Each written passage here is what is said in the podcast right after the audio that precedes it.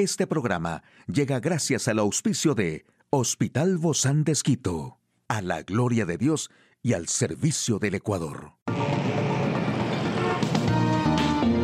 Ciudad Médica, un espacio para tu salud. Hola, ¿qué tal? Qué gusto poder acompañarte. Yo soy Ofelia Díaz de Simbaña en este mundo tan apasionante de la salud. Muchos son los ejemplos que conseguimos en internet de cómo debe verse un plato para comer saludable. Sin embargo, no siempre es sencillo entender la manera de incorporar los diferentes alimentos en nuestro día. Hoy te comparto las proporciones de alimentos que debe tener un plato saludable según Harvard. En primer lugar, debe estar conformado en su mayoría con vegetales y frutas. La clave es incorporar color y variedad a los platos. Segundo punto, una cuarta parte de tu plato debe estar ocupada por granos de preferencia integrales. Puede ser como trigo, cebada, quinoa, avena o arroz. La proteína también debe representar solo una cuarta parte de tu plato. Pescado, pollo y legumbres como frijoles y nueces están entre las opciones más saludables. Sin duda, el plato para comer saludable de Harvard motiva a los consumidores a no contar calorías, sino a elegir los mejores alimentos, los de mayor calidad de cada grupo para ver beneficios en nuestro cuerpo. Otros consejos para una dieta más sana, nada está prohibido, todo depende de la calidad y la frecuencia con la que comemos determinados alimentos lo mejor es limitar el consumo de carnes rojas y, si son carnes procesadas como el tocino y los embutidos como salchichas y jamones, hay que evitar comerlos en la medida de lo posible. Aquí el detalle de la información más actual en el campo de la salud. Científicos descubren proteína que protege a las plantas del calentamiento global. Alteraciones mamarias frecuentes, cómo se detectan y cuáles son los tratamientos.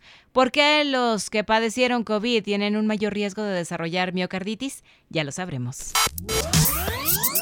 Integrantes del Consejo Superior de Investigaciones Científicas en España crearon un modelo matemático basado en los procesos regulados por la temperatura en plantas que puede predecir la respuesta de cultivos ante el calentamiento global. El calor y la falta de agua son los actores con los que luchan los investigadores para garantizar los cultivos futuros. Este descubrimiento podría ayudar a evitar los efectos adversos del cambio climático sobre los cultivos estivales de verano. Esta investigación es fruto de la colaboración entre grupos dirigidos por Salomé Prat y Ausul Decidieron simular el crecimiento hipocótilo para un rango de valores de cantidad de COP1. Comprobaron experimentalmente las predicciones obtenidas con mutantes donde COP1 no funcionaba bien o con plantas que acumulaban un exceso de la proteína. Gracias a este estudio, ahora saben que la proteína COP1 es clave para regular la respuesta a temperatura en días largos, es decir, en verano.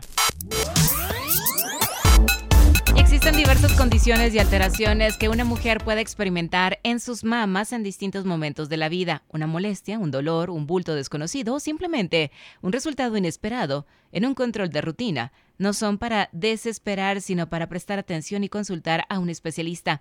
Entre estas manifestaciones, las más frecuentes son la mama densa, la mastitis, la displasia y los nódulos. Cada una tiene características propias, aunque algunas comparten síntomas. La mayoría son benignas y solo en algunos casos funcionan como advertencia de una patología más severa. Por eso es fundamental conocer más en profundidad estas condiciones, las formas de detectarlas y su posterior tratamiento y en especial respetar dos pautas sencillas, no pasar por alto los controles de rutina y consultar inmediatamente en caso de tener algunos de los síntomas. Ocurre cuando predomina el tejido glandular sobre el adiposo en la mama y se detecta a través de la mamografía. Esta mayor densidad del tejido mamario puede dificultar el diagnóstico, escondiendo la presencia de pequeños nódulos. La displasia mamaria, más que una enfermedad, es una condición de la mama que ocurre en la mujer fértil, mayormente entre los 20 y 30 años. Estudio realizado por científicos de la Universidad de Oxford indicó que los recuperados del COVID tienen 11 veces más posibilidades de presentar miocarditis. Los debates en torno a las complicaciones coronarias a partir de la aparición del COVID ha sido una constante en cientos de informes científicos. Con las vacunas para combatir el virus, resurgieron las dudas sobre los efectos en el corazón. Ahora, en un análisis detallado de casi 43 millones de personas, los científicos confirmaron que el riesgo de miocarditis en personas no vacunadas después de la infección por COVID-19 fue al menos 11 veces mayor en comparación con las personas que desarrollaron miocarditis después de recibir una vacuna contra el COVID-19 o una dosis de refuerzo. Confirmaron que las personas que estaban infectadas antes de recibir cualquier dosis de las vacunas tenían un riesgo 11 veces mayor de desarrollar miocarditis durante los días 1 al 28 después de una prueba positiva de COVID-19. Hoy en Médico Directo hablaremos sobre los celulares en los adolescentes. ¿Quiere saber usted más de este tema? Lo invito a que nos acompañe. Una charla amigable con nuestro invitado. Hoy recibimos con mucho agrado a la doctora Andrea Samaniego, ella es psicóloga clínica del Hospital Bozán de Esquito. Gracias, doc, por acompañarnos el día de hoy y hablarnos de los adolescentes y el móvil.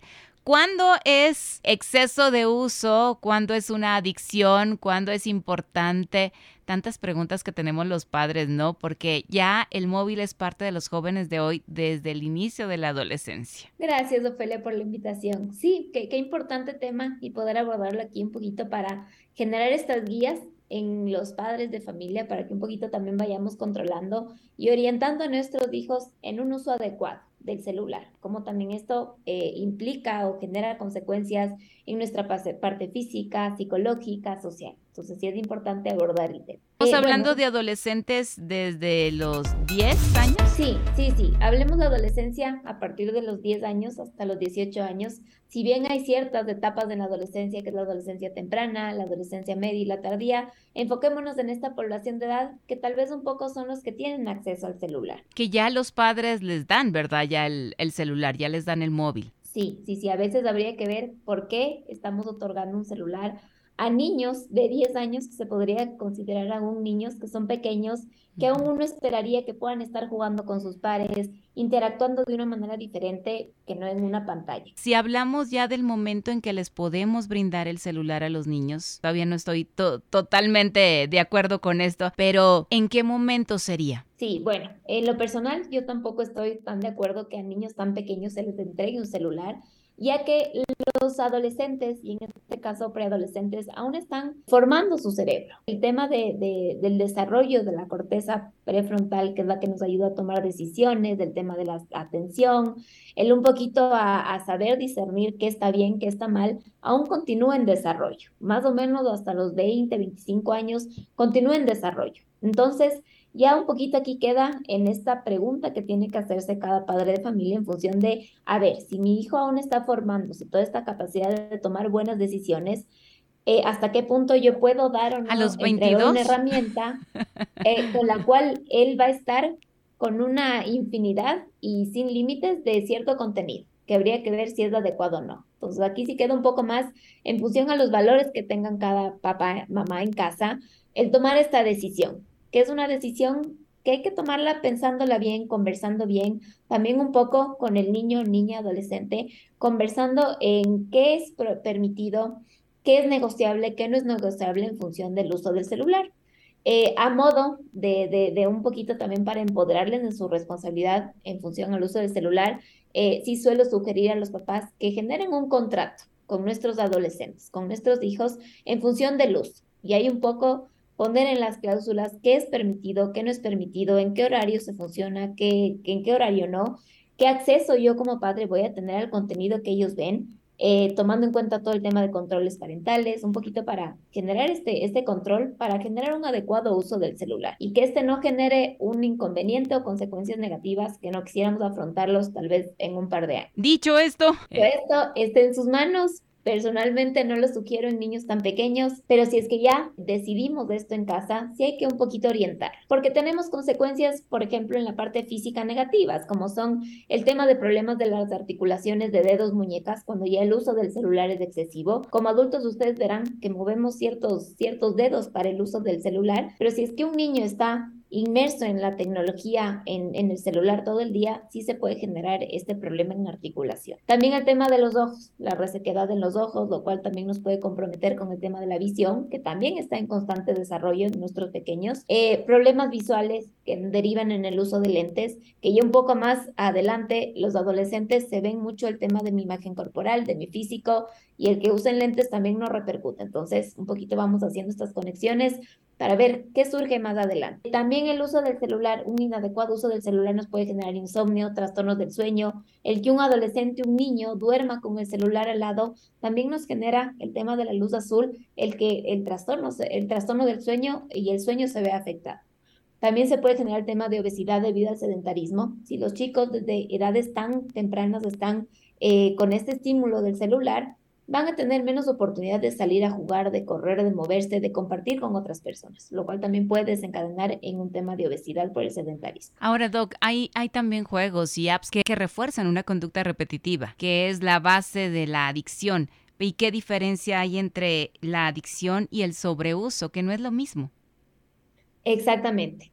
Eh, aquí también hay que hacer como que este paréntesis, tal vez nosotros crecimos de pequeños sin esta exposición a celulares, a pantallas, lo cual no, no nos genera de cierta manera, eh, siendo adultos, el que tengamos que estar pegados al celular todo el tiempo. Pero como nuestros pequeños nacieron en otra era, en una época bastante tecnológica, desde pequeños están acostumbrados al tema del celular. Entonces, si hay que prevenir el tema de la adicción, cuando ya los, los chicos, los adolescentes, tienen como que esta necesidad que su cuerpo les pide el estar conectados al celular. ¿Por qué puede pasar este tema de la adicción? Porque tal vez ellos también ya van generando su mundo en función a las redes sociales, en función a esta exposición que tenemos a través de redes, de, del estar conversando con otras personas a través del celular.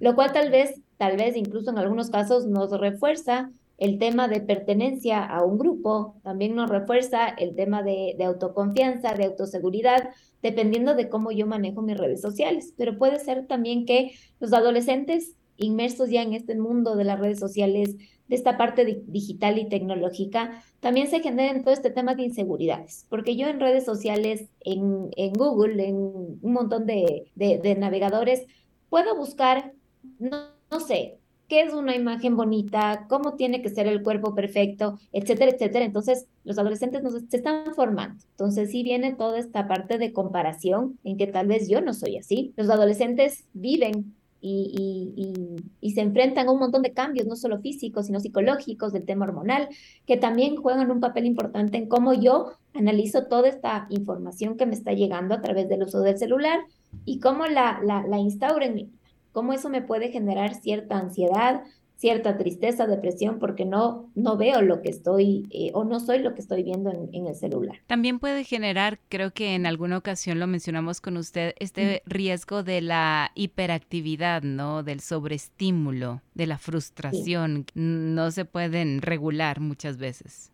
Exactamente, Ofe. Como habríamos hablado eh, en, en algún episodio anterior, eh, si es esto, el celular también nos da como que esta sensación de gratificación inmediata, la cual no la tenemos en una interacción real cara a cara con otra persona. Tenemos que un poquito esforzarnos, aprender todo un bagaje de habilidades sociales para relacionarnos con las otras personas, lo cual en el celular es algo inmediato. Entonces eso también nos puede poner ciertas trabas en el desarrollo de habilidades sociales que son tan necesarias e importantes en la época de la adolescencia que es incluso una época en la cual estamos desarrollando y aprendiendo cómo relacionarme con la otra persona, qué creer de mí mismo, de las otras personas, cómo yo veo, qué expectativas tengo acerca del mundo, que no siempre es real. Las redes sociales y el celular nos ayuda a maquillar un montón de situaciones que en la vida real no pasan. No estamos satanizando al celular, pero tampoco les estamos diciendo dele en este momento. Quizá es necesario sentarnos como familia, como padres también, y analizar todos los pros y los contras en el momento adecuado para cada uno de nuestros niños o adolescentes, porque yo los considero todavía niños cuando se trata de los 10 años. Sí, sí, totalmente. Este es un tema que se lo resuelve familia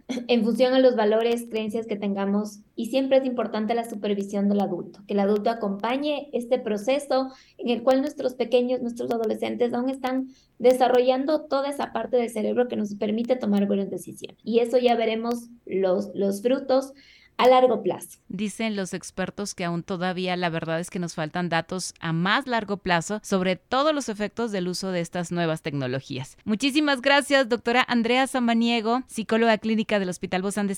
A usted, amigo y amiga, a seguirnos cuidando, por favor. Hasta la próxima. Un espacio para tu salud.